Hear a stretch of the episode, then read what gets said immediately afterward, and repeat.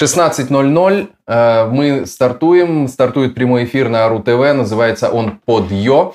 Э, каждый будний день в 16.00 он стартует. Э, хотя в пятницу у нас график плавающий. Мы в пятницу, знаете ли, экспериментируем, переносим его то на вечер, то чуть-чуть ближе к дню.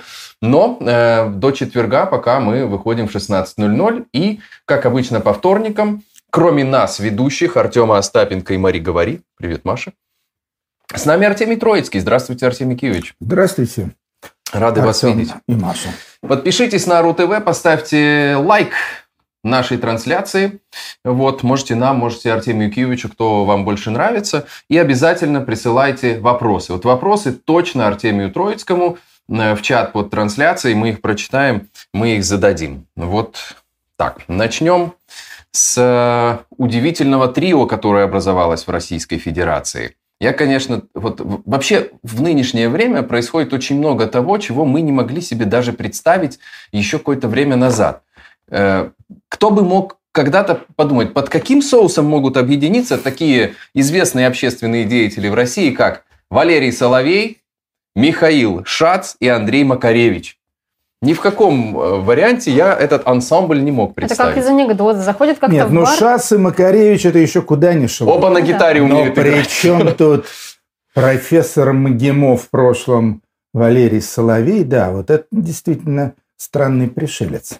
В общем, они объединились и подали э, в Минюст иск как там, как правильно? Да, это сообщает глава города Павел Чиков, что они э, оспаривают свое включение в список иностранных агентов и говорят, что их права были нарушены и нет никаких законных оснований для того, чтобы их объявить иноагентами. И они реально собрались и втроем, значит, подписались под одним иском. И у меня вопрос, что будет, если они... Ну, во-первых, считаете ли вы, что они могут э, теоретически выиграть такой суд – Э, будет ли вообще, э, возьмет ли суд это дело в обработку. И если они выиграют, это будет значить, что вот все остальные иноагенты, они вот прям серьезные иностранные агенты в шляпах, значит, с газетой угу. и всем таким. И в темных очках. Да-да-да. Ну, смотрите, значит, э, история с иноагентами, она вообще очень загадочная. Потому что, ну, с одной стороны, естественно, при Сталине придумали врагов народа, при Путине придумали иноагентов, при Брежневе там тоже там что-то было, типа антисоветчики, предатели. Угу. Э, то есть практика сама по себе понятная, но вот э, иноагенты – это действительно подразумевает ну, какую-то строгость. Иностранный агент. То есть, во-первых, надо быть агентом, то есть надо сообщать какие-то сведения или действовать целенаправленно в чьих-то интересах. Ну и, во-вторых, должно быть что-то иностранное. Значит, насколько мне известно, я видел вот эти вот разблюдовочки такие, где стоят э, фамилия, имя, там, скажем, Макаревич Андрей Вадимович, э, а дальше в следующем э, столбике там написано, какая такая иностранная держава их услуги оплачивает. Угу. И там почти везде стоит Украина. Угу. Соответственно, значит, если Андрей Макаревич, э, Михаил Шац, Валерий Соловей, если они э, агенты Украины, то, естественно, надо доказать то, что они получают от Украины какие-то деньги или получают какие-то указания. То есть надо представить какую-то документацию или бухгалтерскую, или какую-нибудь там оперативную, в которой говорилось бы, что угу. вот Макаревич получил от э, Зеленского или там от какого-нибудь там э, еще украинского деятеля или института столько-то гривен или долларов или фунтов или что-то еще. Значит, если, если таких документов представлено не будет, это значит, что, естественно, вся эта история с иноагентством, она совершенно дутая, лживая, доказательств нет. С какой стати тогда объявлять человека иноагентом? И я думаю, что э, вот с этой точки зрения и у Макаревича, и у Соловья, и у Шаца, по идее, должны были бы быть стопроцентные гарантии того, что они это дело выиграют. Потому что я абсолютно уверен, но я сам живу за границей и более или менее себе представляю образ жизни, если не профессора Соловья, то уж Андрея Макаревича точно. Я могу точно сказать, что никаких денег из Украины Андрей Макаревич не получал. То есть э, последние концерты, по-моему, были у него или там э, с джазом или с машиной времени, наверное, так лет пять тому назад. Э, после этого у него гастролей по Украине не было. И, естественно, никаких денег от каких там, с, там от СБУ или ВСУ или от чего-нибудь еще такого, что кончается на У, э, вот, уверен, что у него не было. Э, вот. И представить, соответственно, такие документы будет абсолютно не под силу Министерству юстиции. Ну, то есть просто никак. Сколько вот. бы они не подключали к этому каких-то следаков. Валерий Соловей давал интервью украинским СМИ. Это... За деньги? А вот это мы не знаем. Он, в частности, давал интервью и нашему каналу. Я несколько раз брал у него интервью в прошлом году для программы «Эксперты». Ну, вот, дело в том, что за интервью деньги не берут. Да, правда, мы не давали деньги. Это, ну, то есть, это очень легко установить. И в любом случае, в любом случае, если бы эти деньги были, то бумаги на стол. Угу. Пожалуйста, а где там э, бухгалтерские ведомости, а где сумма прописью? Опаньки, нету, ну, нифига. Ну тогда и заткнитесь. Ну, все, все правильно вы говорите, Артемий Киевич. Ну вы как бы по-правильному говорите. Но вы, реально в российском суде кто-то будет э, так подходить? Это другое. Может быть, если бы вы были председателем суда, допустим, тогда как-то, может быть, было бы же можно каждому иноагенту подойти и потребовать доказательств. Это совсем другое дело. То, что суд в России это не суд, а какое-то неправедное судилище, вот это знают все и знают прекрасно. Вот. Но в данном случае, в данном случае дело настолько очевидное, что я себе просто не представляю, как эти люди будут э, выкручиваться. Я имею в виду прокуроры или там кто... А, нет, э, поскольку на них подали, то адвокаты. Угу. Адвокаты Министерства юстиции. Как, значит, э, эти ребята будут доказывать абсолютно категорически недоказуемое. В общем, я предполагаю, что вот, ну вот что-то должно из этого получиться, потому что это три абсолютно неординарных, незаурядных человека, каждый в своей области. И вот Соловей, Шац и Макаревич из этой истории должны выйти в какое-то новое гениальное трио, которое было бы, я не знаю, мощнейшим культурным явлением – новой России поствоенной эпохи, вот мне кажется. Да, да, они все ребята, они все ребята очень остроумные, с прекрасно, как мы знаем, подвешенным языком. Да. То есть э, судебный процесс, если таковой состоится, обещает э, быть просто фееричным. Да, а, хорошо. Тут дело-то в том, что я вот сейчас специально загуглила, что для того, чтобы стать иноагентом, прям не обязательно конкретно деньги получать. Можно просто получать даже организационно-методическую помощь и так далее. Ну, в общем, можно просто но, защищать но, интересы другой но страны. Но в любом бесплатно. случае это должно быть доказано. То есть организационно-методическая помощь, она тоже должна быть задокументирована угу. каким-то образом. А если человек говорит, а я просто высказываюсь в пользу Украины, потому что я считаю, да. что что Путин и, и его чертовы приспешники ведут подлую, неспровоцированную, гнусную, позорную войну, это мое мнение. И я высказываю свое мнение. Mm-hmm. И это позволяется высказывать свое мнение. Ради бога, если бы еще, если бы еще, скажем, был бы какой-нибудь жескач там типа чрезвычайное положение, священная угу. война, там, угу. как Хлобыстин говорил и так далее. Тут еще можно было бы, скажем, предъявлять такие аргументы, что сейчас идет война, поскольку идет война, и в стране чрезвычайное положение, мобилизация там тотальная там, и прочее, и прочее. Поэтому ни один гражданин Российской Федерации вообще не имеет права сказать слово ну, да, даже тогда цензура по, закону в поддержку будет. врага. В данном угу. случае ничего такого нет. Имеется просто угу. какая-то как, как специальная военная операция, ничего страшного. Нет, в общем, тут я не юрист, конечно, но мне кажется, что крыть тут будет адвокатом нечем. Окей, okay. если у вас э, тоже есть фантазии на тему, э, что может получиться в культурном плане из трио Соловья, Шаца и Макаревича, пишите нам об этом в комментариях, мы прочитаем. Ну а как Еще бы, лучше. Пишите, как бы вы назвали их рок-группу. Да, новую. вот, отлично, да, кстати. Там два человека, э, два играют на гитаре, а один очень умный. Вот как, э, как значит, Я думаю, что там все три достаточно. Умного, умного за барабан, это я могу сказать. Валерий Дмитриевич за барабаном, я думаю, смотрел себя очень хорошо. Обычно самый умный басист, кстати, вот я замечала. Хорошо. Это шац, это шац. Это шац, да. Тем более он еще и пародист. Он разными голосами политиков может говорить. Окей. Э, ну, а лучше присылайте, конечно, вопросы Артемию Троицкому. Мы их зададим э, в рамках нашего стрима, который где-то, ну, еще час э, будет здесь в эфире Ару ТВ. Ну, это все старые иноагенты. Угу. Ну, в смысле, они, скажем так, зрелые, но я имею в виду старые уже... С выдержкой уже. Уже такие, с выдержкой. Выдержанные, А да. есть новые, свежие, парные, угу. вот только-только-только из списков. А, Дмитрий Глуховский и рэпер Оксимирон. Знаете такого? Представляете а, себе? Рэпера Оксимирона, э, христианское имя Мирон Федоров. Угу. Лично я его не знаю. То есть это редкий случай – когда я не знаю какого-то очень известного российского артиста. Ну, как-то, ну, я никогда рэпом, хип-хопом особо не увлекался. Он скорее вот, поэт, же, можете его воспринимать как поэта. Да, вот, к тому же Оксимирон, он все-таки прославился в последние годы, когда я в России уже бывал наездами, достаточно редко.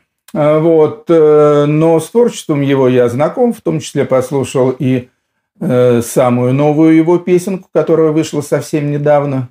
Мы о ней говорили, мы ее обсуждали. И видеоклип там записан на пяти углах в Петербурге. Угу. Вот, что касается до Дмитрия Глуховского, то с Димой мы знакомы. Э, последний раз виделись с ним этим летом в Риге. Честно говоря, я не знаю, где он живет. Мы с ним по-прежнему созваниваемся по э, российскому его номеру, по WhatsApp. Угу. А, или какому-то там еще, значит, этому хитрому каналу. А, и Дима Глуховский, он, он живет не в России, хотя у него там довольно много дел, книги продаются, насколько мне известно, не изъяты еще из магазинов. Более того, думаю, что и фильмы по его сценариям также крутятся. Насколько мне известно, сняли какие-то театральные э, постановки Дмитрия Глуховского. Но вообще я вот еще раньше сказал, что с иноагентами история загадочная. Загадочная в том числе и потому, что я, скажем, совершенно не понимаю, почему одних иноагентами назначают, а, а других нет. Скажем, Оксимирона назначили, а Нойза МС не назначили. Кстати, почему? Я, я говорю, я не знаю, это загадочная история. С писателем Глуховским еще более странно, что у нас имеется несколько замечательных, я писал даже великих писателей, которые давным-давно живут за границей, э, издаются Может, за потому границей. что евреи и с большим успехом. Не евреи, кстати говоря, не евреи. А может, там по алфавиту идут? Я имею в виду, там, скажем, Владимир Сорокин, Людмила Улицкая, Михаил Шишкин. То есть и все эти писатели, точно так же, как Глуховский, они занимают э, такую вполне отчетливо антипутинскую позицию. Постоянно высказываются на эту тему в интервью, пишут даже статьи, скажем, и Шишкин, и Сорокин, у них там чуть ли не колонки уже идут э, регулярные во всяких угу. западных престижных изданиях, там типа, не знаю, Financial Times, Шпигель там, и так далее. И вот они не иноагенты. А Глуховский, в общем-то, парень достаточно молодой. Вот он почему-то вдруг взял и оказался иноагентом. Мне это непонятно. Из всех, кого Еще более мне непонятно, я немного я немного тут э, уже переключу угу. тумблер. Вот что мне совершенно непонятно, почему молчит Виктор Пелевин, который тоже великолепный, выдающийся писатель, когда-то вообще был мой любимый писатель угу. из всех русских. Вот. И вот он вот, и вот он вот молчит гробовым образом. Э, книги его, опять же, ну, я не читал самый последний роман, какой-то толстенный. Я, я посмотрел на объемистость этого фолианта и угу. решил, что нет у меня времени это прочесть. Все-таки угу. я не такой уж фанат, чтобы читать все Пелевинское. А, вот. Э, но книги его тоже, я бы не сказал, что дают какие-то исчерпывающие ответы на злободневные вопросы.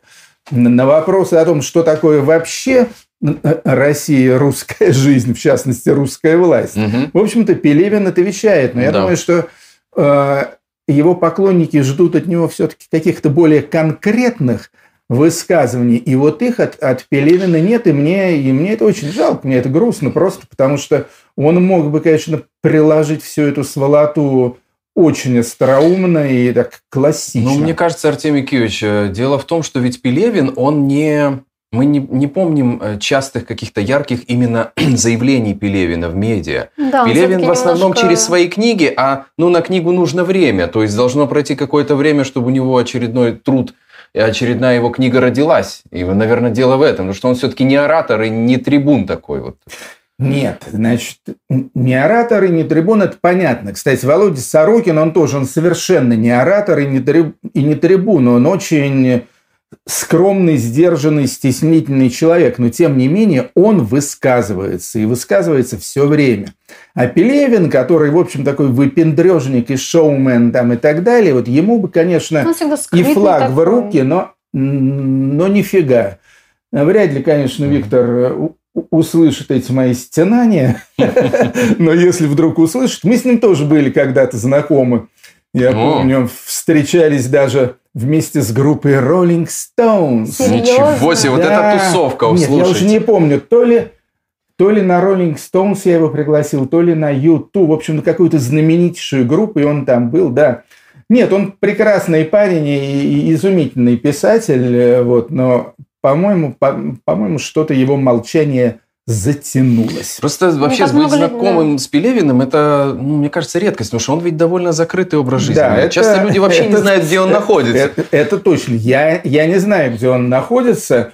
А, вот. Я знаю, где он находился 20-25 э, лет тому назад, когда я ему заказывал Понятно. рассказы для журнала Playboy. Угу. Тогда он жил в Москве в районе Чертанова.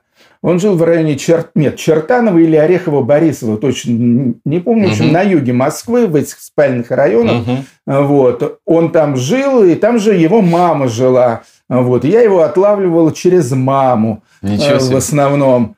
Вот, но это было очень давно, ну, даже не в прошлое, а в позапрошлое. Но это как жизни. раз вот примерно, наверное, по мотивам этих районов и написано Generation P.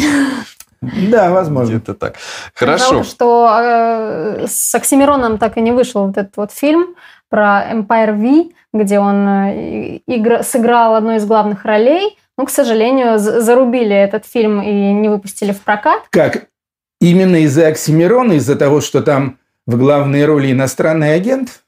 Who knows? Или какие-то еще были причины? А, никто не объясняет, почему. Вот в чем Но, дело. Значит, из-за этого. Возможно, значит, из-за этого. Из Но этого. это, это, конечно, чистый, чистый совок, чистый сталинизм. Угу. Да, это как актеры Савелия Крамерова тоже, когда сняли с прокатов телепоказов. Все фильмы с актером Крамеровым из-за того, что он в Америку сбежал. Угу. А он играл во многих любимейших советских фильмах. Ну да.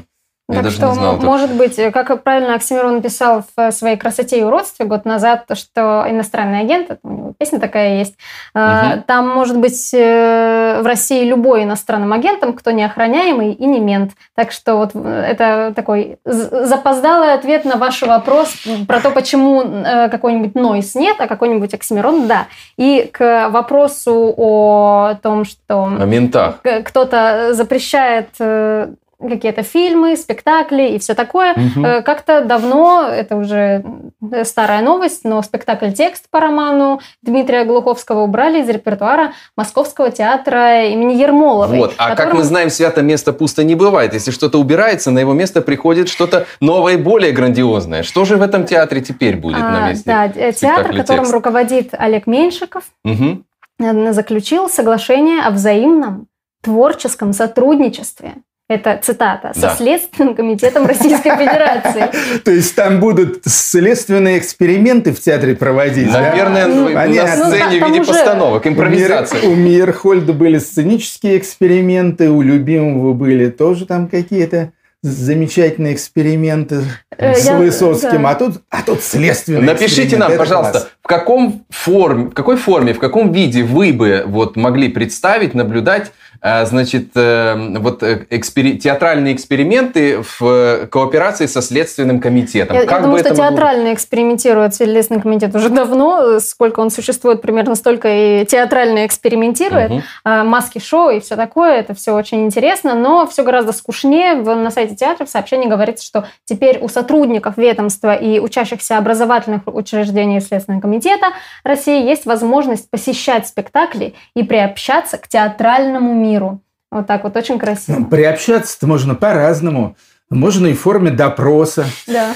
Это, в общем-то, да, это интересно. Тем более, что театр имени Ермоловой, а, пожалуй, из всех московских театров, он ближе всего находится вот к этому жуткому Бермудскому треугольнику. Лубянка, Госдума, Кремль. Угу. То есть э, он находится в самом начале улицы Тверская, то есть э, театр Ермоловой, дальше, значит, гостиница «Националь» и опаньки, и все уже тут угу. красная, ну, сначала Манежная, потом Красная площадь, перешел Тверскую, Госдума, прошел еще два квартала и Лубянка. Так что очень хорошее местоположение у театра Ермоловой. Вот актер Меньшиков, честно говоря, я что-то не припомню, как он выглядит. Это но такой я небольшой любитель. брюнет в прошлом был. Сексуальный брюнет. В прошлом был. Сейчас он уже просто брюнет. А, ну, если брюнет, то это наводит на мысли о Джеймсе Бонде. А, он же играл в «Доктор Живаго» в сериале... Sorry, я, я не смотреть. Перейдем к вашим вопросам. Э, Николай Комаров спрашивает вас, Артемий Кивович. Видел клип, где Артемий Кивович поет песню Пугачевой вместе с Эрнстом. Это ли не зашквар? Может ли он ответить на этот вопрос? Да говорит что Николай.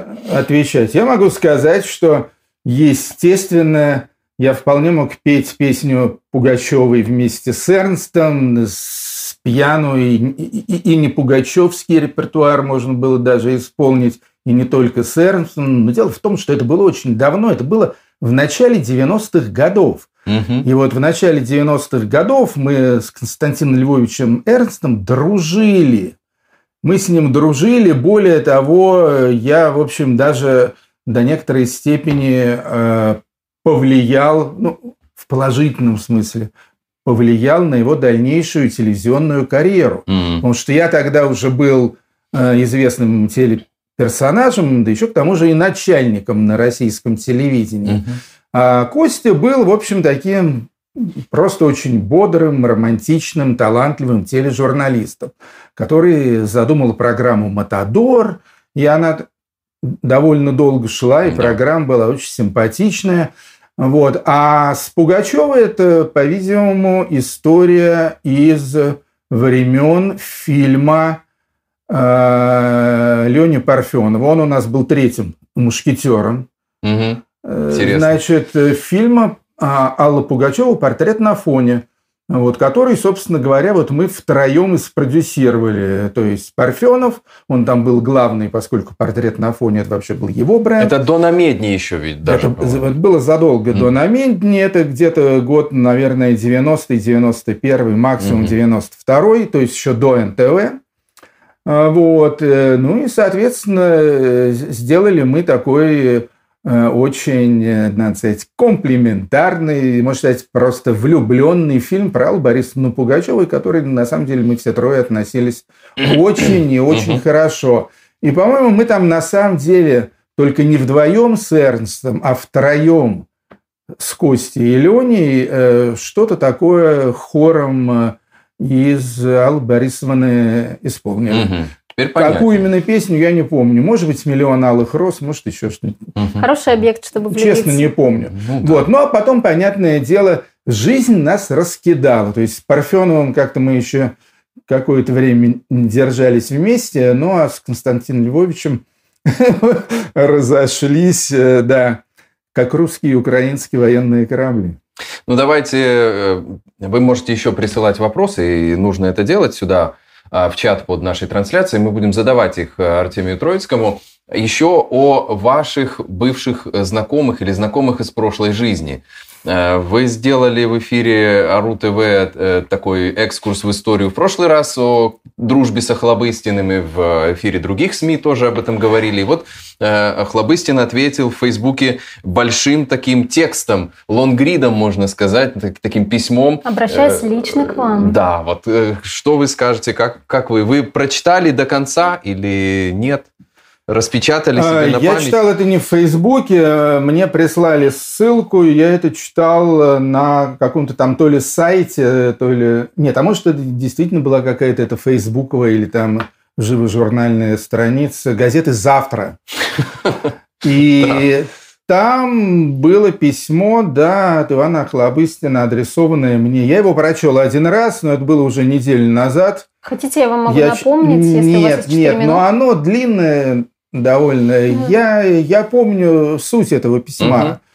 А суть этого письма заключалась в том, что вот, Артем, были мы с тобой друзьями, исповедовали одни и те же идеалы.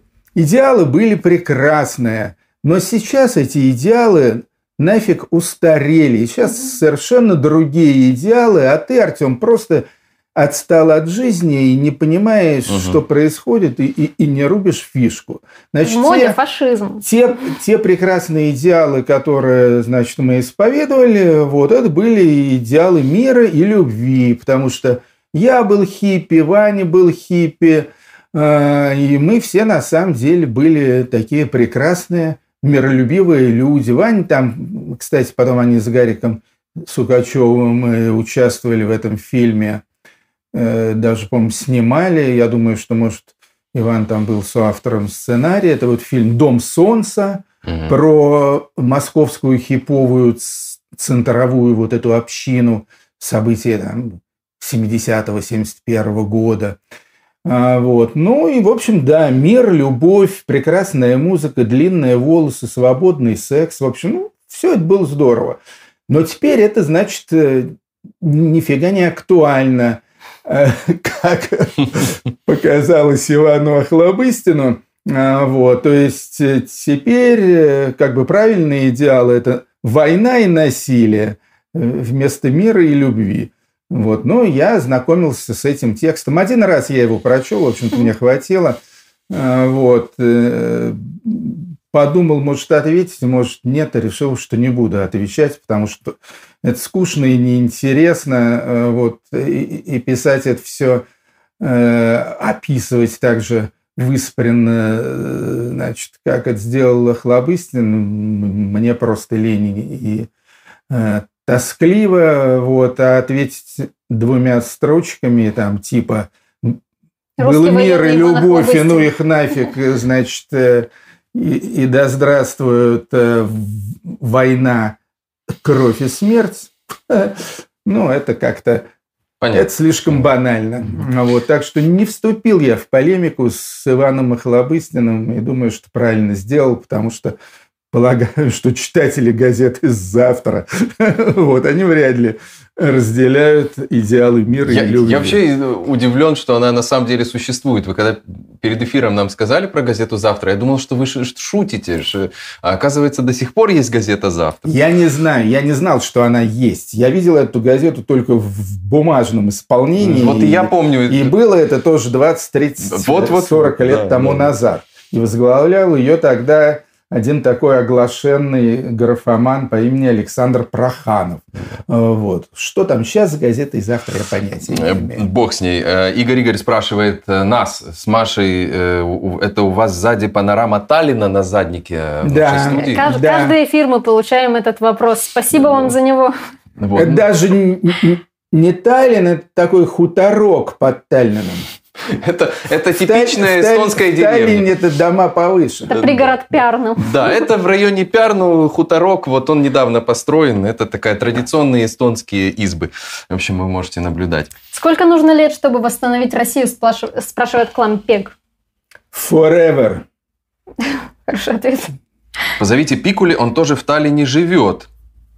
Ну, э, я... Кто? Я вот Антон Пикули – это Кто? артист разговорного жанра. Сегодня вышло с ним интервью у Юрия Дудя, знаете, М. такого. Вот. Он Юрия замечательно- Дудя знаю, Антона Пикуля не знаю. Я думал, это писатель был такой Мгм, Пикуль. Он писал Валь- исторические да, романы Мгм. про э, российскую армию. Клэмбек, спасибо Но за, он давно за- умер, по-моему. за предложение. Мы рассмотрим, да, потому что мы и на вас в том числе ориентируемся на ваши просьбы, заявки, кого бы вы хотели видеть здесь у, У нас меня в тут и у меня сгорит кресло, если мы позовем У меня Антона есть Пикуля. тоже к вам э, в этом смысле, как называется, наводки. Мгм. наводки. Могу сыграть роль сводни.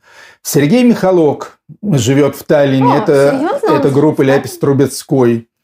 А Евгений Федоров живет в Таллине. Это лидер группы Текила Джаз. Мгм. То есть сейчас вообще в Таллине, ну, равно как и в некоторых других В близлежащих городах. иностранных городах, да, живет много всякого очень интересного и популярного народу. Так что Классно. давайте В приглашать. Дай общем, будем э, считать, что это был анонс. Я думаю, что Сер- Сергей Михалок окажется в этой студии чуть раньше или чуть позже, но по-любому окажется, потому что мне кажется, что именно он, зная его, кроме э, его певческого таланта, но его разговорный, ораторский э, и такой э, дискуссионный дар, я думаю, что он в наш формат просто идеально впишется. Да, но если мы пригласим Антона Пикули, меня, мне кажется, я на реактивной тяге улечу куда-нибудь Ну, далеко. Я мы обожаю, уже он все делает лучше, чем я. Я изначально, значит, музыкальный блогер, я играла Ну, у на тебя есть некоторые преимущества. Возраст, я более опытная. А, Я играла на укулеле, такая вот маленькая гавайская гитара. Антон начал играть на укулеле. Я делала музыкальные пародии, Антон сейчас начал делать музыкальные пародии. Я сделала шоу с игрушками, где там Хрюша, Степашка, вот это вот все, вот это вот, спокойной ночи, вот это все. И знаете, что сделал Антон? Он сейчас на разговорном жанре делает то же самое. И я такая, «Э, чувак, я знаю, кого ты смотришь. Почему Ясно. ты шутишь лучше, чем я? Почему ты все Ну, делаешь? тебе легче будет делать с ним круче. интервью э, на правах э, метра, понимаешь? Ты уже будешь ощущать себя метром. э. Я надеюсь, но мне, мне бы- было очень интересно с ним познакомиться. У меня даже есть парочка идей. Окей, спасибо. Вот благодаря вам мы уже знаем, э, что делать дальше. Ну и благодаря Артемию Киевичу, который, в общем, нам помогает с кадрами. Человек человеку продюсер. О, как красиво. Да. Так, мы, конечно, хороший с вами взяли тон, хорошее настроение и хорошую динамику в сегодняшнем эфире, но мы не можем не поговорить об обстрелах Украины, которые происходят второй день. И, ну, в общем, я, не- я не знаю, что мне тут сказать нечего, потому что у меня это абсолютно своя моя личная история.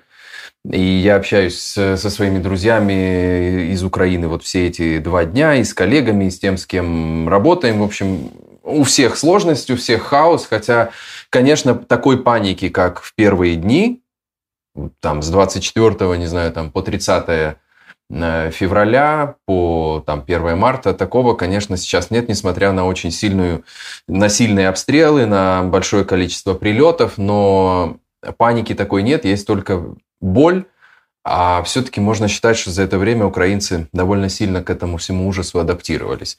Да, и А, ПВО было сбито очень много ракет, Да. э, чего не было в начале войны. Э, Сейчас э, подготовились, но все же у меня вопрос вот конкретно очень такой личный, потому что, может быть, вы, вот мне мужчины, кто вот, вас же с детства учат, к войне, э, учат войне, а, может, вы мне объясните, почему вот во Львовской области, это сообщает глава Львовской э, областной администрации, а, он говорит, что снаряды попали в две электроподстанции. И вот объясните мне, как электроподстанции, почему они считаются стратегически важными военными объектами для России? Почему туда? Окей, я понимаю, по мирным жителям, когда стреляют, и по, домам, просто по э, невинным гражданам, Путин такой, но они же могут принимать решения. А зачем просто обесточить э, Львовскую область? Зачем просто ухудшать уровень жизни? Как это помогает э, в, в том, чтобы избавиться от нацистов? Может быть, вы мне объясните, Артемы? Ну, это к Артемию Киевичу вопрос. Да, ну, в в общем, этой передаче тут я не на самом деле никакой сложности из заковыки в этом вопросе нет. Значит, во-первых, все эти обстрелы как жилых кварталов, парков, э, учебных заведений, детских площадок и так далее, так и так называемых объектов инфраструктуры, в частности, электростанций, трансформаторных там каких-то будок и так далее, вот, они все служат одной единственной цели – каким-то образом морально сломать украинцев. То есть, с одной стороны, убивают людей, значит, каждый чувствует, э, что может быть убит в любой день, что прилетит ракета в его многоэтажный дом или в его хату. С другой стороны, значит, если попали в электростанцию, это значит нет света, нет воды, нет Конечно. тепла, холодно, а сейчас уже не лето. То есть это меры такого вот садистского морального воздействия. Э, почему именно эти меры? А потому что э, на поле брани российская армия, а также э, этот самый военно-воздушные силы, они ничего сделать не могут. То есть тут украинцы вот в, честной, в честном бою украинцы российскую армию бьют. Причем бьют нещадно, эффективно, меньшими силами, с меньшими ресурсами, но гораздо более умело, гораздо более современно и так далее. Потому что есть мотивация. Об этом уже давно пишут, потому угу. что есть мотивация, потому что есть дух, есть более современное оружие, чем всякие эти советские боезаготовки. Э, и здесь, и здесь совершенно позорнейшим образом э, Путин и Кремль, они просто отыгрываются на вот этих самых беззащитных мирных людях и на вот этих объектах. Ну вот стоит электростанция, естественно, это огромная мишень. Пали не хочу. Там еще очень многие ракеты, как ты правильно сказал, сбивают, вот, но какие-то все-таки долетают. Потому что, ну, не может быть идеальной э, противовоздушной обороны. Уж как там израильтяне э, стараются с этим их каким-то медным щитом, или как там называется, медным тазом, да, вот, и все равно палестинские хамасовские ракеты, если их выпускают десятками, если не сотнями, то какие-то из них, значит, через всю эту противовоздушную оборону угу. все-таки пролетают. Вот. В общем, это, это абсолютно гнусная и подлая история. Но Россия никого этим обмануть не может. То есть весь мир прекрасно видит, что происходит, и прекрасно понимает, и почему это делается, и как это называется. Это называется в чистом виде фашизм. А, на кого это может подействовать э, как бы таким э, позитивным образом? Это только на российскую орду вот этих самых ватников, вот, которые напротив там э, потирают ручки, пишут там какие-то тексты, о, попали там по хохлам, угу. там, угу. вот правильно, так и надо, надо так каждый день там фигачить там, и так далее. А вот. Один ублюдок даже, я видел кадры, Антон Красовский, угу. Танцевал он, на балконе. Он, он в, в пижаме, значит, под камеру, что ли, или под телефон плясал на балконе. Но это, это, это, это конечно, просто э, исключительная мразь. Вот, я, э, с ним? я с ним не знаком, то есть я его видел на каких-то телепередачах музыкальных, потому что он работал на канале НТВ где-то давным-давно, то есть я так понимаю, что его дебют там, что ли, был угу. телевизионный. Он э, там был на каких-то попсовых передачах, на которые и меня тоже иногда приглашали. Вот, и я там с ним, значит, э, впервые не то чтобы столкнулся, мы с ним вообще не общались и не разговаривали, вот, потому что он мне с самого начала показался полным таким наглым уродом. Вот. А, а потом с ним, да, потом он стал, значит, каким-то либеральным журналистом, работал с Ксенией Собчак и так далее, прославился также в качестве гомосексуалиста и активиста угу. там э, на Ниве этого самого ВИЧ, угу. AIDS, да, как да. там это называется и так далее. А потом вдруг он переобулся на 180 градусов, вот, и стал, значит, сейчас таким ультра патриотом и так далее. Как вы хорошо показали и мне... патриотов. Да, примерно. Да, значит, и и мне рассказали просто общие знакомые, угу. которые его хорошо знают, из-за чего это произошло. Это произошло по э, банальнейшей причине. Вот, и я знал, что некоторое количество людей, которых постигла такая же судьбина. Так. Э, Красовского просто органы наши, э, значит, смотрящие за всеми гражданами, вот, они его поймали не то, что на гомосексуализме или даже пропаганде гомосексуализма, что у нас тоже уголовно. Что же может быть еще? Наказ... На педофилии.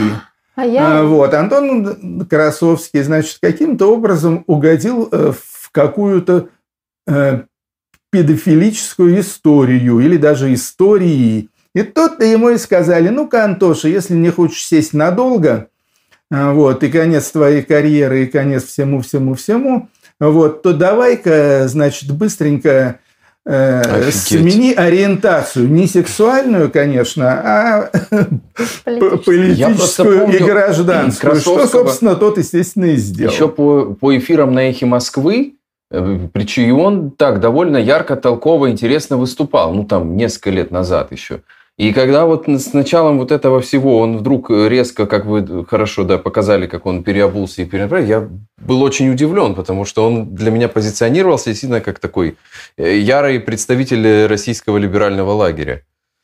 Ну, в общем, это, это, это на самом деле очень и, и очень стандартная история, и бывало много таких людей, особенно, особенно в советское время, угу. ну и в путинское, разумеется, тоже – Этих угу. перевертышей, их полно. Некоторые делают ради денег, и большинство, собственно говоря, это угу. делают ради денег, ради карьеры. Вот. Но бывают и другие случаи.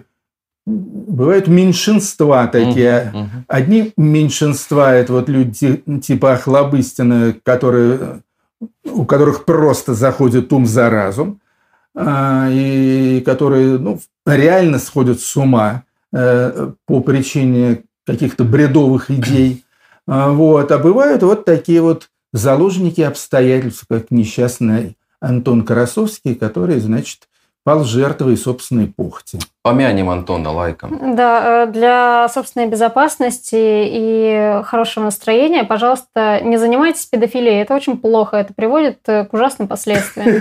Ну, я надеюсь, что тут никто этим и не занимается среди э, всех наших многотысячных или, по крайней мере, многосотенных зрителей. Да, сколько вас? Поставьте лайки, чтобы мы видели не только цифры просмотров, но и ваши симпатии. Нам важно это, потому что это помогает нам э, делать наши эфиры лучше, и вы уже скоро будете видеть новые фишки и э, новые вещи такие хорошие здесь э, в эфире РУ-ТВ.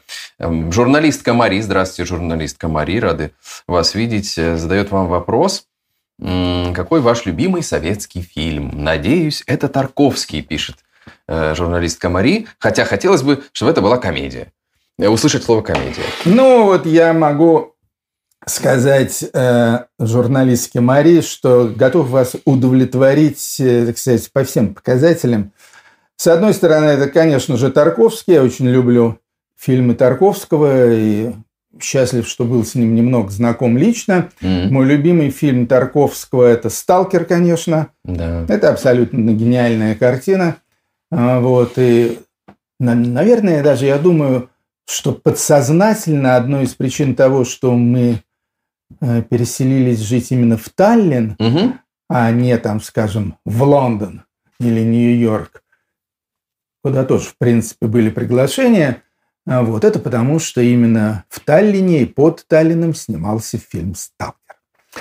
Но, значит, тут я делаю опять же разворот. Мой второй любимейший советский фильм – это «Бриллиантовая рука» Леонида Гайдая. Я вообще очень mm-hmm. люблю фильмы Гайдая, особенно 60-х годов. Ну вот вплоть до Ивана Васильевича меняет профессию. Потом там, к сожалению, все пошло по нисходящей.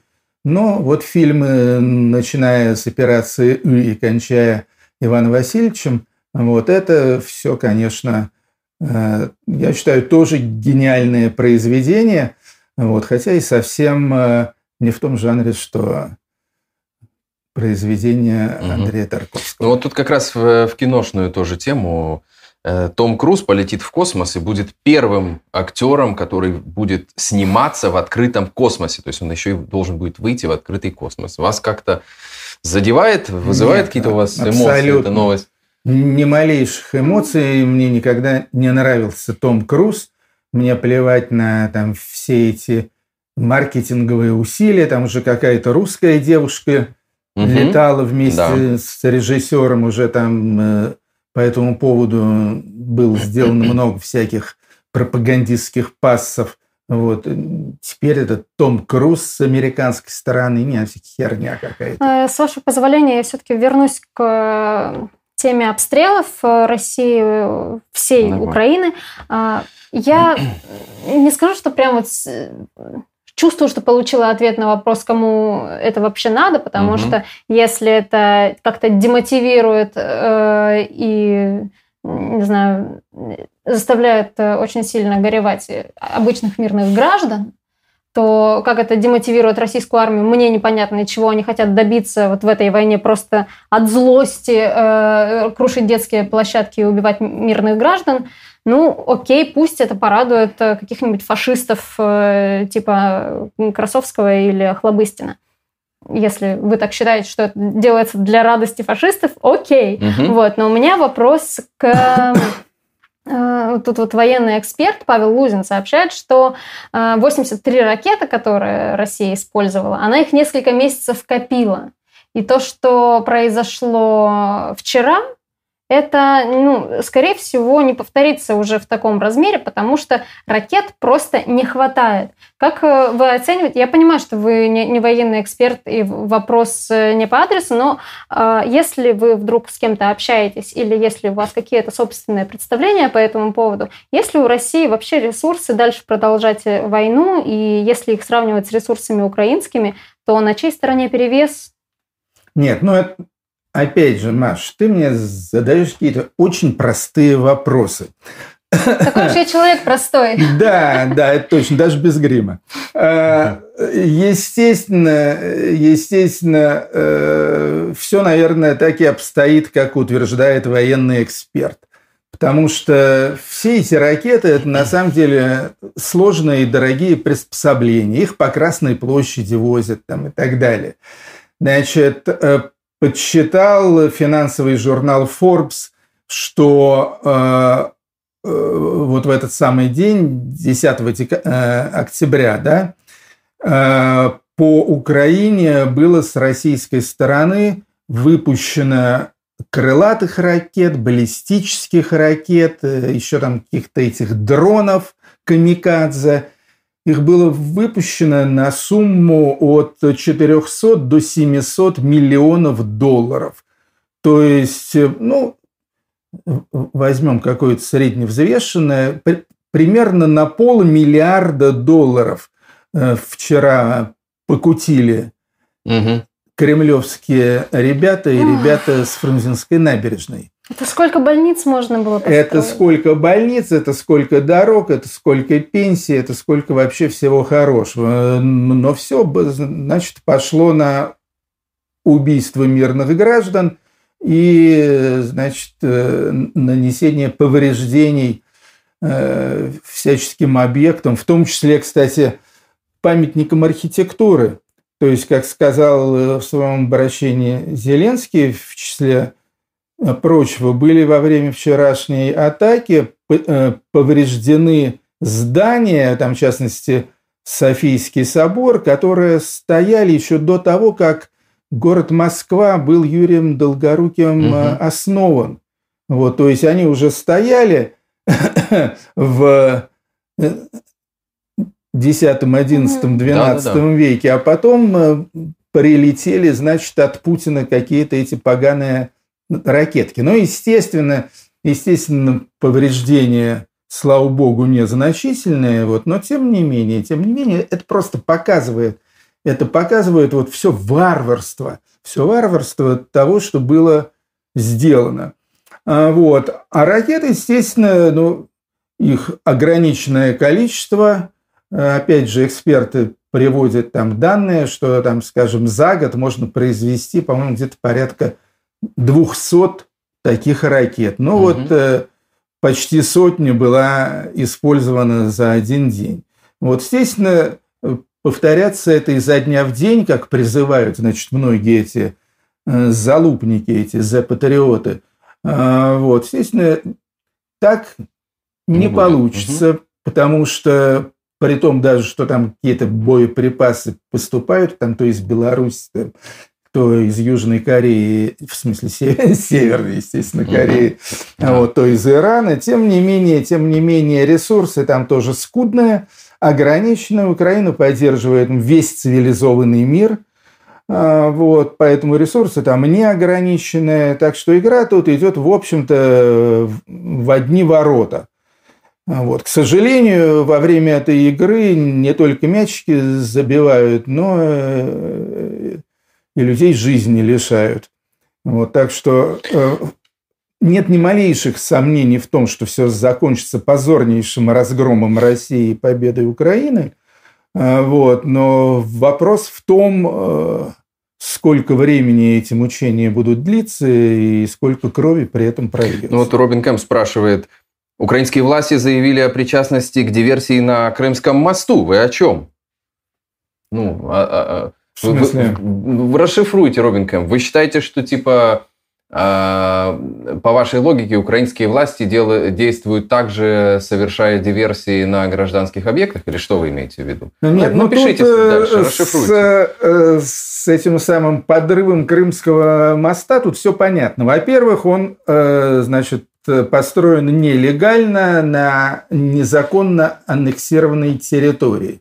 Во-вторых, в отличие от украинских электростанций или Софийского собора, а также детских площадок э, Киевского университета имени Шевченко и так далее, а, Крымский мост является военным объектом, поскольку mm-hmm. по этому мосту фигачат э, все время эти эшелоны с танками, с горючим и так далее. В общем, понятное дело, что я вам буду объяснять элементарные вещи – так что, в принципе, у, у Украины были все, в том числе и юридические даже основания э, для того, чтобы по этому мосту шарахнуть. Другое дело, что вся эта история лично мне, повторяю, лично мне представляется довольно мутной. Я не вполне уверен в том, что это сделали украинцы. Э, я вполне допускаю, что это могли сделать какие-то российские угу. силы. Вот, ну, скажем, там э, украинцы уже сказали, что это ну, да, э, сделало Министерство обороны, чтобы насолить ФСБ и как-то отвести, значит, э, резкую критику от себя. Вот. Ну, тут возможны разные варианты. То есть я не хочу сказать, что я склоняюсь к какой-то определенной точке зрения. Хочу только сказать, что в общем-то, рано еще тут делать окончательные выводы. В любом случае, кто бы, кто бы не подорвал этот самый Крымский мост, но там было, в общем-то, предпринята э, попытка хотя бы до минимума свести количество человеческих жертв. То есть погибло три человека.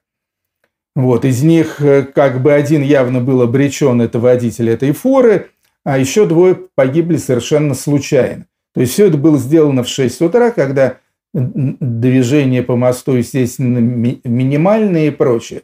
Если бы это было сделано в час пик, как обстреливали, значит, Киев и другие города угу. 10 октября, то, естественно, жертв э, было бы гораздо больше.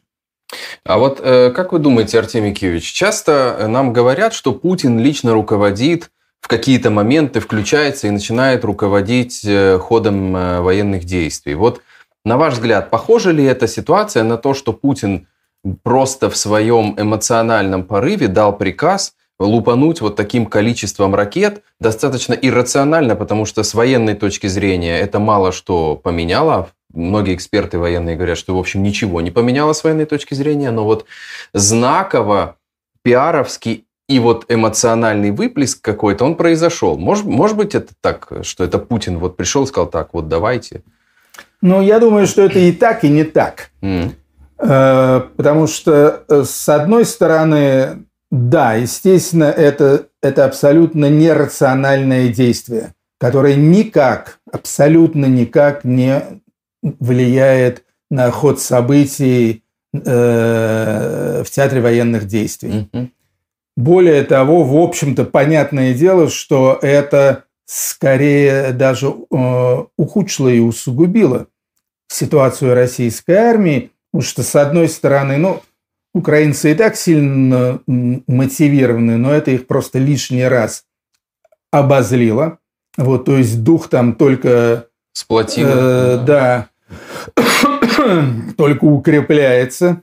А, во-вторых, естественно, вся эта история, она имела огромный международный резонанс, и э, прямейшим следствием этого международного резонанса э, станет, причем станет в ближайшие дни то, что поступит Украине новое вооружение с Запада. То есть уже идут угу. из Германии какие-то противовоздушные системы, можно не сомневаться, что придут еще эти хаймерсы, какие-то более значит, дальнего э, действия ракеты, а там, может быть, и танки, о которых все время, значит, тоже идет речь, и, и самолеты F-16 и прочее, и прочее. То есть в данном случае как бы эта варварская бомбардировка, она как бы послужила ну, тому, что называется промоушен, да, угу. продвижению, продвижению украинской военной повестки. Так что в данном случае это было очень, очень и очень э, контрпродуктивно, глупо, тупо и, и, и бесполезно. Контекст... Это с одной стороны. С другой стороны, э, конечно же, э, такие вещи не делаются с кондачка, это не было импровизацией. Угу. Потому что за, запустить около сотни, значит, этих самых тварей железных, вот, естественно, все это давным-давно было спланировано. Но они это копили. И баллистические, и математические, и прочее, угу. и прочее. То есть, то есть э, э, это не была импровизация, это не был такой вот спонтанный э, эмоциональный акт Путина, что вот я mm вот нажму красную кнопку и, и, и гори оно, оно все синим пламенем. Нет, это, это готовилось. Другое дело, другое дело, что дата, дата вот этой спланированной акции, может быть, она, скажем, как-то приблизилась. Мне э, меня очень, не знаю, можно также, так сказать, забавляет комментарий Пескова э, насчет угу. того, что вы сказали о поставках вооружения Украине. Э, он сказал замечательную вещь. Э, пока мы слышим официальное заявление действующей администрации, значит, он, США о намерении дальше продолжить поставки вооружений и дальше фактически затягивать этот конфликт, делая его максимально больным для украинской стороны. Э, пока мы де-факто видим только это намерение, э, сказал Песков. Он имеет в виду, что типа вы можете поставлять вооружение, вы только сделаете хуже Киеву. Вот так вот мыслит наш э, действующий пресс-секретарь Ну, еще из последних президента. новостей сюда же, за, вчера, по-моему, или, э, или за последние сутки в Польше приземлилось пять тяжелых военно-транспортных самолетов США. Тю. Ну, то есть в них что-то внутри приехало. Я думаю, они приземляются каждый день в не меньших количествах. Нет, э, в защиту, в защиту этого самого пресс-агента Пескова я могу сказать, что он не один использует эту аргументацию. Есть такие же люди среди высокопоставленных политиков и в Германии, скажем, и, и даже в Америке, которые говорят, что надо немедленно прекращать войну – подразумевая при этом, что на условиях России, угу. вот, потому что вот гибнут люди, льется кровь, значит, зачем это нужно, вопрошает в том числе и Илон Маск. Вам угу. хорошо известно. Это в принципе, то есть в принципе это позиция, которая, ну, которую нельзя назвать там совсем уж идиотской, фриковой и так далее. Другое она дело, не фриковая, что она рабская какая-то. Она, да, она абсолютно, она абсолютно раздавлена, это точно. Угу. Вот, э, но своя логика, своя логика в ней есть. Я Другое понимаю... дело, что эта логика, она не имеет никакого отношения, скажем, э, к чаяниям э, Украины и украинского народа. Вот, то, есть, то есть они просто хотят как бы за спиной украинцев или через голову украинцев, чтобы Россия договорилась с Америкой, а также там отчасти с Францией и Германией, вот, отдать к черту, значит, 20% территории, заморозить конфликт, э, вот, э, и зато, значит, э, перестанет литься кровь. Ну, в общем, понятное дело, что украинцы на это не согласны, более того, подавляющее большинство и европейцев, и американцев на это тоже не согласны. Никто не хочет ублажать Россию, никто не хочет сохранять Путину его морду, поэтому, поэтому этого не будет, конечно. Ну вот на G7 э, все муссируются слухи о том, что на G7 встретятся, ой, извините, или, на, или G20, какой у нас 20. там саммит на Бали? G20. G20. Встретятся Зеленский и Путин. Ну, как минимум, они вроде как бы оба точно туда приедут. Вот вы э, как считаете, из этого может что-то выйти, что изменит э, нынешнюю ситуацию? Ну, во-первых, я на 90% уверен, что Путин туда не поедет. Mm. Он трус, и он прекрасно понимает, что там с ним может произойти все, что угодно. Будь, скажем, на месте Зеленского человек менее дипломатичный, он просто уебал бы Путина во время личной встречи. И все, что церемониться? Ну, там же протокол, и поэтому, там же все дела, это же президент, ну, как бы типа. Ну, да? вот я и говорю, будь, будь на его месте кто-нибудь такой более... Виталий Кличко мог да. бы быть президентом Украины. Например, да, ну. Виталий Кличко, вот я думаю, я думаю, что Путину бы там сильно не поздоровилось. А, вот. И я думаю, что Путин туда не поедет, конечно, угу. потому что он, ну, он просто засыт это делать. Вот, поедет какой-нибудь Лавров или там, я уже ну, понятно. не знаю, кто еще. Хорошо. Медведев. Проверим ваш прогноз. Мишустин. Путин туда не поедет, потому что, потому, ну, потому что не поедет. Потому что... И ничего из этого получиться, опять же, не может. То есть я, вот я себе могу представить разговор между Зеленским и Мишустином.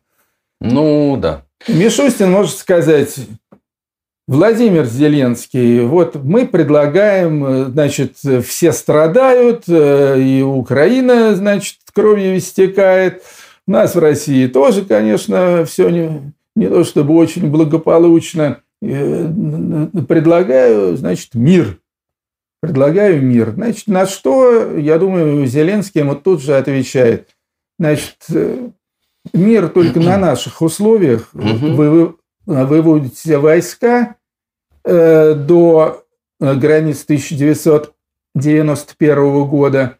А, вот, и отдаете виновников этой военной преступной авантюры значит, э, на всемирное криминальное судилище. На второй а, вот.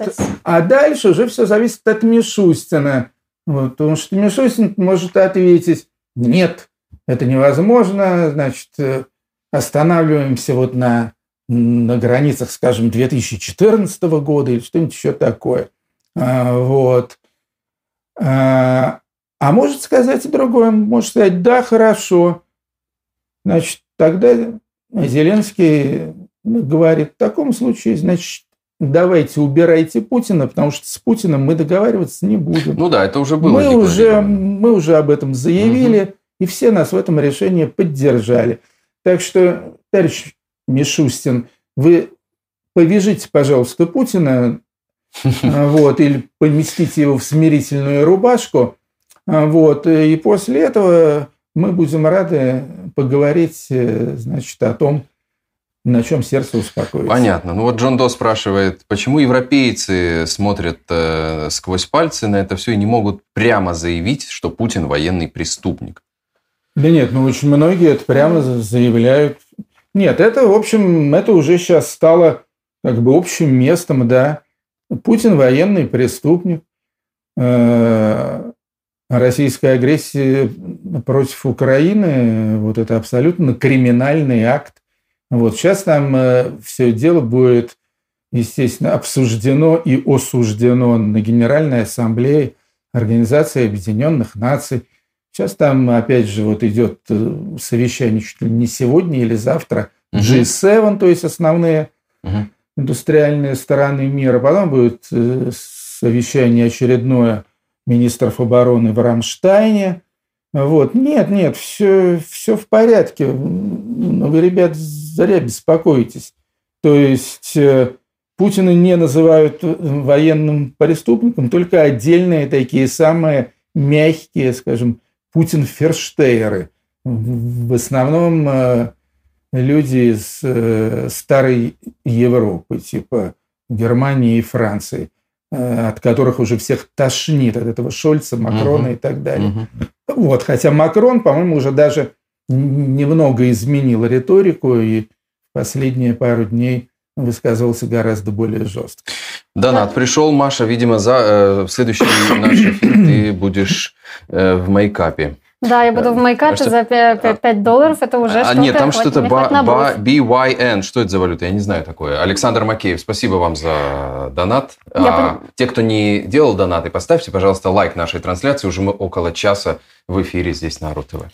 Да, я понимаю, Мы почему уже больше часа, кстати да. говоря. общаться с Путиным, потому что уже сложно не называть его террористом, и даже вот эта реплика Пескова, она... Я понимаю, типа, Илон Маск может сказать про другую страну, другим странам, что, слушайте, ну вот э, мир ради мира, все э, ради мира, лишь бы не было войны и все такое, и он там может говорить все что угодно. Но когда это говорит агрессор, слушайте, вы там не помогаете, вы только хуже делаете, вы лучше под наши условия кошелек или жизнь, такой гоп-стоп, э, типа, даже не пытайтесь рыпаться, мы тут все сейчас порешаем, не то мы будем грабить ваших, значит, мирных жителей и так далее, просто стрелять по детским площадкам. Это просто какая-то террористическая абсолютно логика.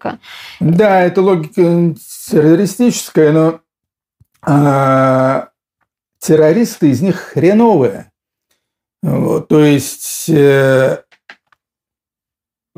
такой логикой хорошо руководствоваться, если ты чувствуешь свою полную силу, уверенность и безнаказанность. Вот тогда ты можешь на самом деле вести себя как пахан. Да? В данном случае Россия находится в жалкой ситуации. В принципе, единственный, абсолютно единственный козырь, который у нее есть, это не армия, не флот и, не, и, и никакие не прочие союзники. Единственный козырь, который есть, Мясо. и то под вопросом, это ядерное оружие. А. Вот. Что касается до ядерного оружия, то тоже имеются большие сомнения не только в том, будет ли оно применено или нет, потому что Если это будет оно в реальности самоубийство, а сомнение еще и в том вообще, насколько оно э, эффективно и насколько оно может быть задействовано, потому что ядерные испытания в России не проводились за все время существования этой самой России. Угу. И зная просто нормальные, значит, как советские, так и российские э, привычки и навыки, можно вполне предположить, потому что там уже все эти ракеты, они давно заржавели, что из 10 ракет э, э, взлетит одна, и то дай бог, угу. и, и прочее, и прочее. То есть, в общем, особой, особой козырности такой вот, такой вот неотбиваемой даже, даже в случае с э, ядерным оружием нет. Вот вы говорите, что Российская Федерация плохо работает как настоящие экстремисты. Зато знаете, как Российская Федерация хорошо работает, в какой сфере? А, в назначении кого-либо террористами и экстремистами. А, вот вы используете WhatsApp? Такой WhatsApp я использую, звоню я по ага, WhatsApp. террорист экстремист, потому что Серьезно? теперь, да, всю компанию Мета... Сдаюсь. Все мы. Да, раньше вот Facebook и Instagram, а, а теперь всю компанию Мета, куда в том числе входит WhatsApp, а также движение «Весна», которое сейчас одно из э, самых популярных. Вот все, кто организует митинги, вот все, что сейчас проходит в России, это все делает движение «Весна». А, ну, не все, но вот по, большей части, самое такое активное, это э, и, это движение, и компанию Мета внесли в перечень террористов и экстремистов. Это То есть это означает, что в России э, закрывают э, Facebook и Instagram, по-моему, Нет, да? это То есть их больше не будет. Нет, это, это уже Но они было. уже заблокированы, То есть они да. уже признаны экстремистами, это уже давно. А вот сейчас из нового WhatsApp. WhatsApp! В общем, все, Но все это вы там- вообще плохо, потому что, потому что я по WhatsApp разговариваю с, со своими друзьями, э, э, детьми и прочими родственниками в Российской Федерации. Это Ну, через VPN э, в Российской Федерации пользуются также и Фейсбуком, и Инстаграмом. Мгм. Просто люди такие, я почти, экс- я экстремист только вот со скрещенными пальцами вот так вот, и все равно заходят и используют. Но просто сам факт, что э, вот теперь все, э, весь, ну, мессенджер, который использует весь мир, Но еще неизвестно, как там можно будет технически WhatsApp заблокировать, э, как он работает, да, и Он будет, ли будет это работать. тотальным... Это просто сам факт э, Что? пытаться постфактум. Это не как сделано в Китае, например, когда они изначально вот э, закрыли свой интернет, Да, да. сделали свой китайский интернет со Мгм. своим китайским WhatsApp, с китайским Telegram и так далее, когда это еще было технически возможно, когда интернет вот только-только становился популярным, его можно было. Сейчас это, конечно, уже делать поздно, но они пытаются, я так понимаю, создать какой-то аналог Чебурнета. И сегодня я в Твиттере видела, как Симоньян начала блог на Рутюбе. Прекрасно. Ну, в общем-то, думаю, что это безнадежные совершенно попытки, потому что Китай при всей своей тоталитарности это все-таки страна в технологическом отношении передовая. Россия при всем своем фашизме это страна в технологическом отношении отсталая, а бегство из нее последних квалифицированных кадров в общем-то, сделает ее и вовсе безнадежной в этом смысле. Ну, не скажите. Ну. Есть, есть в России кадры, там все что угодно. И даже пакет Яровой, насколько я знаю, в какой-то степени работает. И даже пакет Яровой в России есть. Надо, Э, мне Нет, кажется, так. э, я разговаривала со значимыми людьми, типа, он реально там что-то записывает, что-то делают. э, Нет, они там э, что-то записывают и делают, но с другой стороны, э, уже более полумиллиона мужчин из России свалило И не самых худших, в не самое самого худшего последнее качества. время. И это были, это были как раз те люди, Мгм. которые занимались вот этими делами. То есть люди образованные, городские и так далее. И они будут продолжать валить. Следом за ними валят и их жены. жены, их дети и так далее. И, в общем-то, конечно, останется Россия, в конце концов, э, с крайне неподготовленным э, профессиональным контингентом. Вот я уже не говорю о демографической ситуации. Мгм. Вот тут просто вообще это, э, ну, это уникальная ист- история в мировой практике, что Мгм. валило из страны такое количество молодых, профессиональных, образованных и неплохо зарабатывающих мужчин. Не было такого, что валит всегда женщины, дети а, бегут от голода, Мгм. от нищеты, от бомб и так далее. А тут, тут все совсем по-другому. Это, конечно, история гораздо более грустная. Мгм. Вот Николай спрашивает вас, э, видели ли вы интервью Касьянова, где он сказал, что в январе в России будут президентские выборы. Что вы об этом думаете? Нет, я не видел интервью Касьянова, то есть, по-видимому, имеется в виду Михаил Касьянов. Да-да-да, Бывший экс-премьер-министр. премьер-министр. Нет, как-то Михаил Касьянов мне никогда не казался особо убедительным персонажем. А, Вот, поэтому интервью с ним я не читаю. По поводу президентских выборов в январе, те- теоретически э, вполне возможно. Я тоже говорю о том, что Путина вынесут очень скоро. То есть все, он, он уже конченый. А, Вот, он уже доживает. Это даже не хромая утка, а какая-то хромая, даже не знаю, какое-нибудь такое особо отвратительное животное придумать. Какая-нибудь э, хромая крыса. Мгм. Загнанная в угол. так. Да. А, Вот. И в этом смысле, в этом смысле вполне могут быть выборы, где выберут, там, скажем, Мишустина, а, а может быть Кадырова, а может быть еще кого-нибудь. Ну, То есть, если, если выборы... Если выборы и будут, э, то это будут выборы как бы э, на постпутинском поле. Мгм. а не угу. то, наверное, на что уповают всякие свободолюбивые русские люди, что, что выпустят Навального, и он будет баллотироваться. Ну, там, скажем, даже тот же Касьянов, хоть у него шансов и нет, вот. Думаю, что, что такого не будет. Думаю, что если выборы и состоятся в январе, то список кандидатов там будет довольно неаппетитный. Даже если в списке кандидатов окажется Владимир Путин, то его ядерный электорат очень скоро, сообщает нам инсайдер, может столкнуться с тем, что они раньше вообще никогда в своей жизни не видели. А, а именно? А именно, в преддверии Нового года россияне могут столкнуться с дефицитом алкоголя из-за того, что э, иностранные производители алкоголя и, и, ну, имеют сложности с логистикой, вызванных э, санкциями.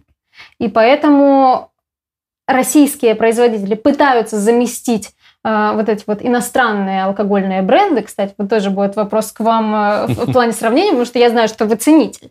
Э, пытаются заместить, но не выходит не получается. Э, нет настолько большого производства, как это было ну, с использованием ввоза алкогольной ну, в общем, продукции. рынок, рынок не, не насыщен. Нет, ну я не думаю, что это серьезная история, то есть она забавная, несомненно, вот, но, во-первых, для э, как бы ядерного путинского электората имеется боярышник, а также самогонка.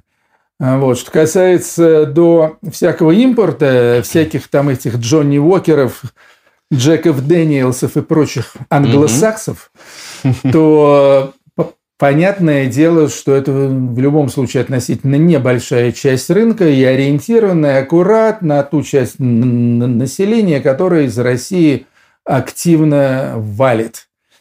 Так что думаю, думаю, что не возникнет каких-то серьезных проблем по поводу отсутствия алкоголя.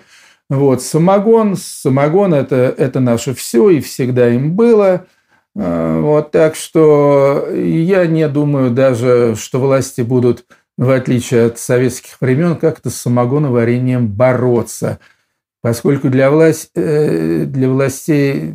Сейчас это выгодно просто. Главное, чтобы народ находился перманентно под кайфом угу. и вообще не рефлексировал по поводу того, что происходит. То есть не заметил. Ошибки и, прошлого и, не будут И для повторять. этого первачок, в общем-то, угу. сгодится очень даже неплохо. Ну вот, а может быть, алкоголь будет замещ... замещаться чтением, потому что вот спасибо коммерсанту, он прям такое классное... Чтением чего? А вот сейчас О, я вам расскажу.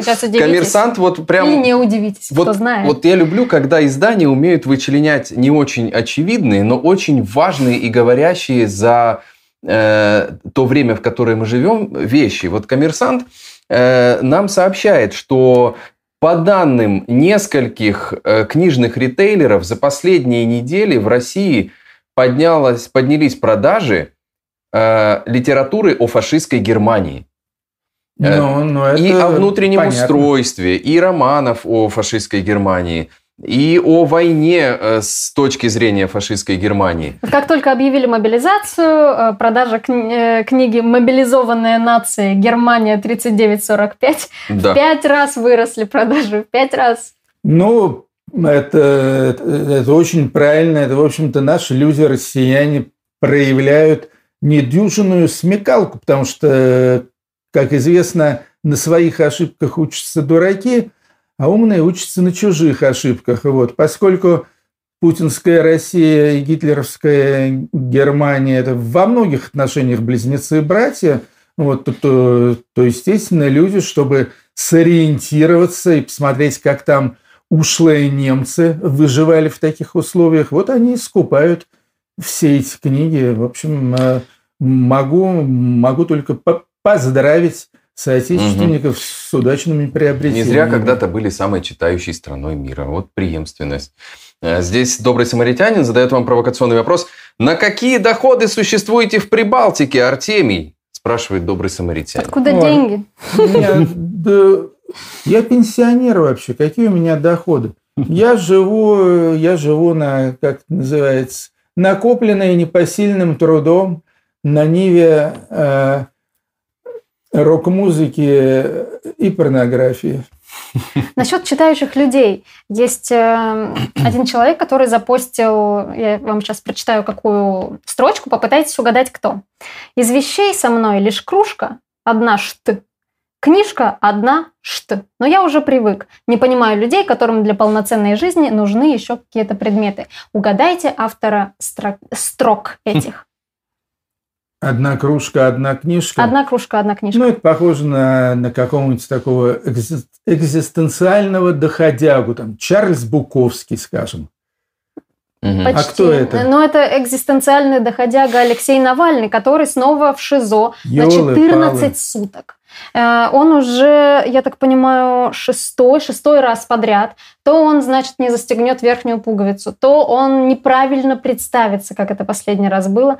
Э, до этого он сидел... Ну, ШИЗО – это, чтобы вы понимали, наши уважаемые зрители, это просто пыточная камера, где вас э, содержат в одиночестве, абсолютно без каких-либо средств к существованию. Это буквально пытка человека сажать в ШИЗО. И нельзя его надолго туда сажать. Его сажали туда 6 раз подряд, и сейчас его посадили туда на 14 суток.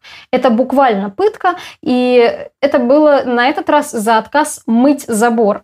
А, он пишет так, но я понимаю, красить забор и красить забор и ощутить себя Томом Сойером, это прикольно. Том Сойер, да, сразу но, мыть, за... но мыть забор, на мой взгляд, это полный бред, пишет Навальный. И вот я снова сижу на табуретке на своих 6 квадратных метров. 6 квадратных метров – это как, это меньше, чем вот э, плацкарт. Э, это, это как э, кухня в самых маленьких квартирах в хрущобах э, пятиэтажных. Угу. Я себе представляю, что такое 6 квадратных метров, да.